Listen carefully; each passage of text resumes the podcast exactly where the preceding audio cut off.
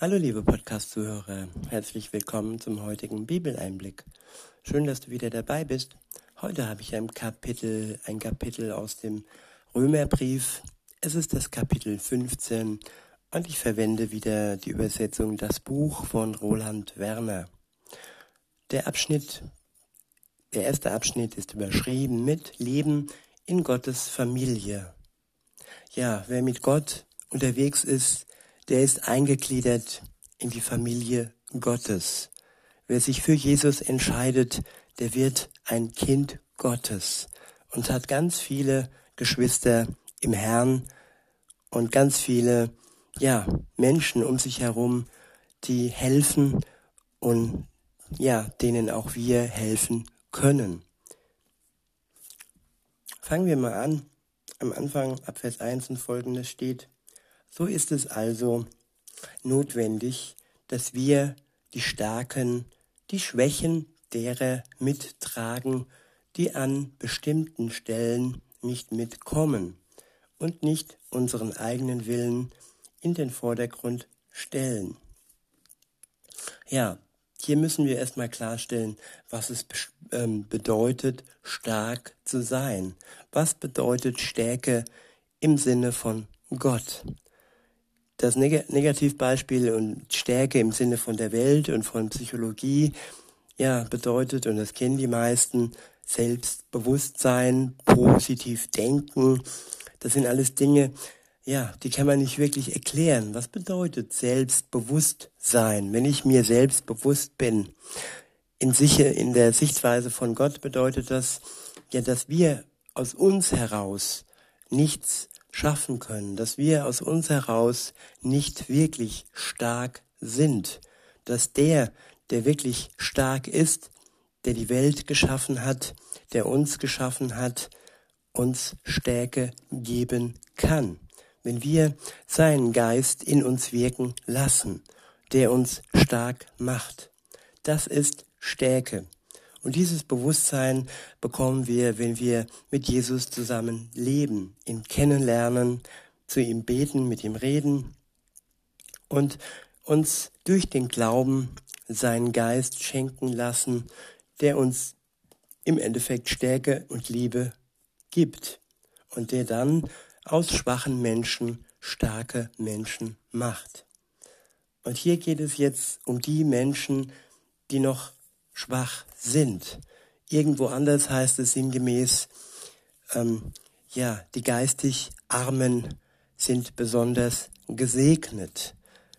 Niemand muss immer stark sein, niemand muss immer geistig reich sein. Gott segnet besonders die geistig Schwachen. Und ja, er beauftragt auch uns, dass wir diese ähm, schwächeren Menschen tatkräftig zur Seite stehen und mittragen, was sie nicht alleine in der Lage sind zu tragen. Und wo sie an bestimmten Stellen, so heißt es in unserem Vers, nicht mitkommen, nicht hinterherkommen, da sollen wir ihnen den Rücken stärken, nicht vorne wegrennen und unseren eigenen Willen durchboxen, so heißt es auch in unserem Vers, und uns damit in den Vordergrund stellen. All dies sind egoistische und selbstsüchtige Eigenschaften, die äh, nicht mehr dran sind, wenn wir mit Gott, mit Jesus unterwegs sind. Weiter heißt es dann, nein, jeder einzelne von uns soll so leben, dass es zum Nutzen für seine Mitmenschen ist. Und zwar so, dass das Gute herauskommt und alle dadurch aufgebaut werden. Ich wiederhole nochmal. Nein, jeder einzelne von uns soll so leben, dass es zum Nutzen für seinen Mitmenschen ist. Viele schauen auf ihren eigenen Nutzen. Was, was für Nutzen habe ich und habe ich keinen, dann lasse ich es. Das ist so, ja, das Lebensmotto der Menschen, die auf dem breiten Weg unterwegs sind, ja, die Mainstream unterwegs sind, mit den Ellenbogen andere beiseite stoßen und nur mit denen zusammen sind, mit denen sie den meisten Nutzen für sich haben. Bei Gott ist es nicht so. Und bei Gott ist es so, dass er sich wünscht, dass für unsere Mitmenschen nur das Gute herauskommt und alle durch uns aufgebaut werden. Und mit uns meine ich, ja, mit mir, mit dir, in der Kraft Gottes, durch seinen Geist heraus, durch seine Kraft und durch seine Liebe sollen andere Menschen aufgebaut werden. Weiter heißt es, denn auch der Messias hat ja nicht sich selbst zum Gefallen gelebt, sondern so, wie es in Gottes Buch vorausgesagt ist. Die Schmähungen derer, die das Wort gegen dich erhoben haben, die das Wort gegen dich erhoben, haben mich getroffen. Ich wiederhole, die Schmähungen derer, die das Wort gegen dich erhoben, haben mich getroffen. Jesus Christus traf, trafen all die Schmähungen, die gegen uns erhoben worden sind und die gegen uns erhoben werden. Ihn hat die Last der Welt getroffen. Unter dieser Last ist er am Kreuz für uns gestorben. Er trägt unsere Last. Und durch die Kraft Gottes können wir auch die Lasten anderer etwas mittragen, aber immer nur im Hinterkopf, ja, auf ihn hinzuweisen, dass er wieder aufbaut und dass er auch die anderen dann stark machen kann. In Vers 4 heißt es, all das, was in der Vergangenheit in Gottes Buch niedergeschrieben wurde, ist als Unterrichtung für uns aufgeschrieben worden. Ja, als Unterrichtung. Das Wort Gottes ist praktisch ein Lehrbuch für unser Leben. Es ist Wissen, es ist Weisheit und es ist viel, viel wert. Man kann es nicht mit Gold abwiegen. Es ist unendlich viel wert. Sein Wort und seine Unterrichtung. Weiter heißt es, das Ziel davon ist, dass wir durch unsere Ausdauer und durch die Ermutigung des Buches Gottes von Hoffnung beflügelt werden. Ich wiederhole, das Ziel davon ist, dass wir durch unsere Ausdauer und durch die Ermutigung des Buches Gottes von Hoffnung beflügelt werden. Ausdauer, die uns Gott schenkt.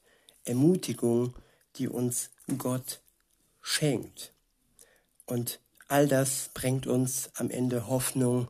Und diese Hoffnung beflügelt uns und lässt uns überall die schweren Zeiten hinweg gehen, in sinngemäß fliegen, weil wir sind ja beflügelt, wir sind erleichtert und schwerelos, wenn Gott uns die Last nimmt und wir dann mit ihm zusammen unser Leben gestalten können, nach seinem Willen.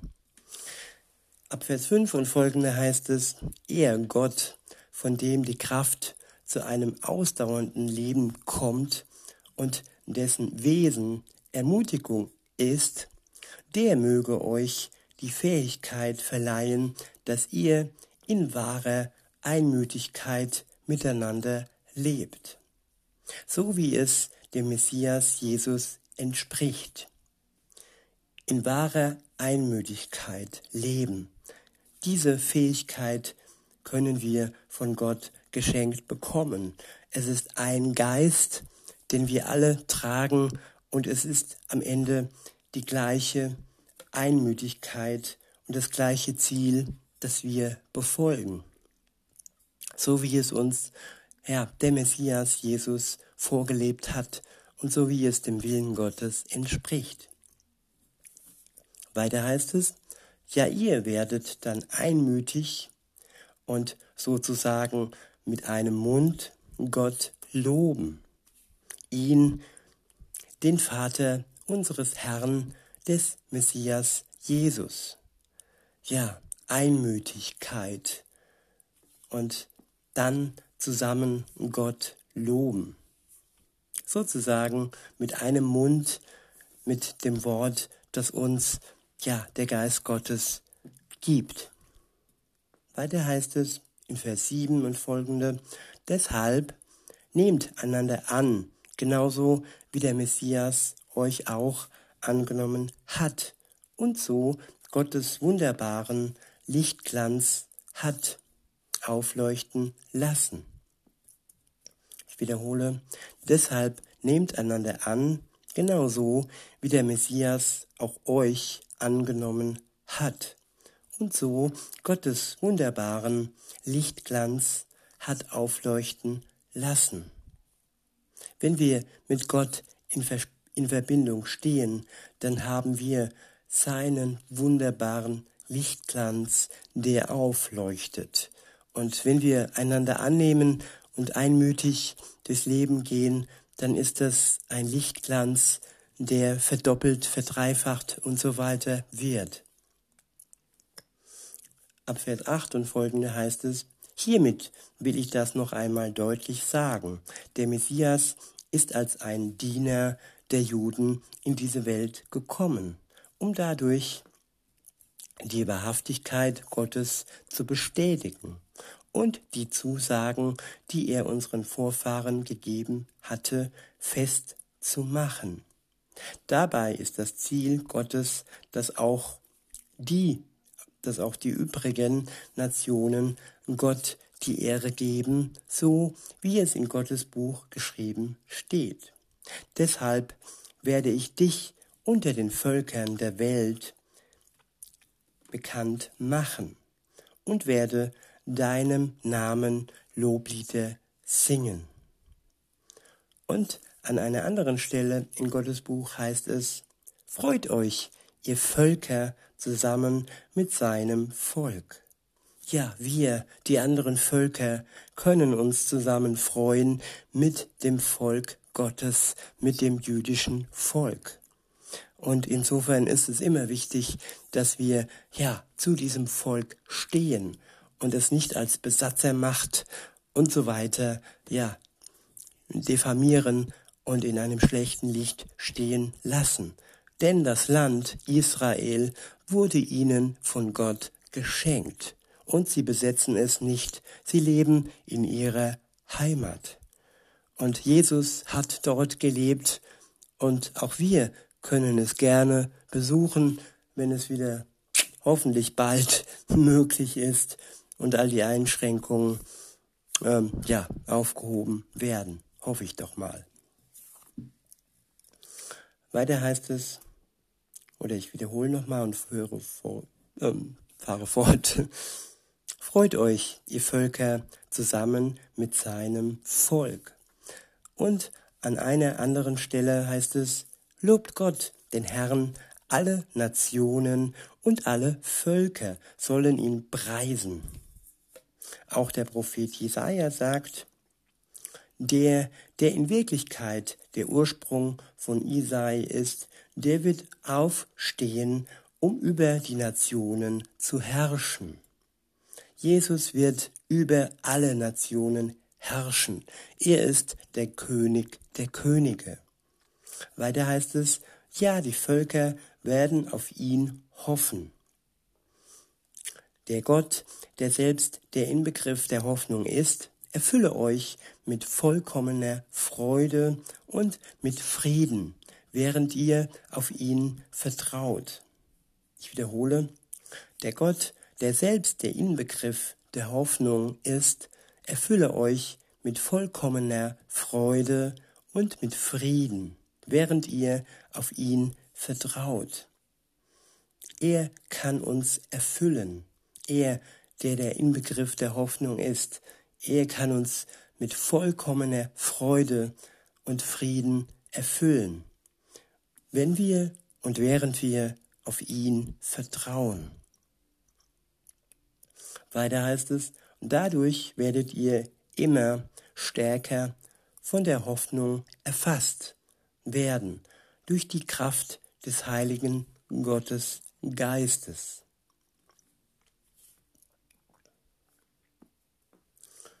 Ja, wenn wir auf ihn vertrauen, werden wir immer stärker von der Hoffnung erfasst werden, durch die Kraft des heiligen Gottes Geistes. In diesem Sinne möchte ich es bei diesen Worten belassen und wünsche euch noch einen schönen Tag und sag bis denne.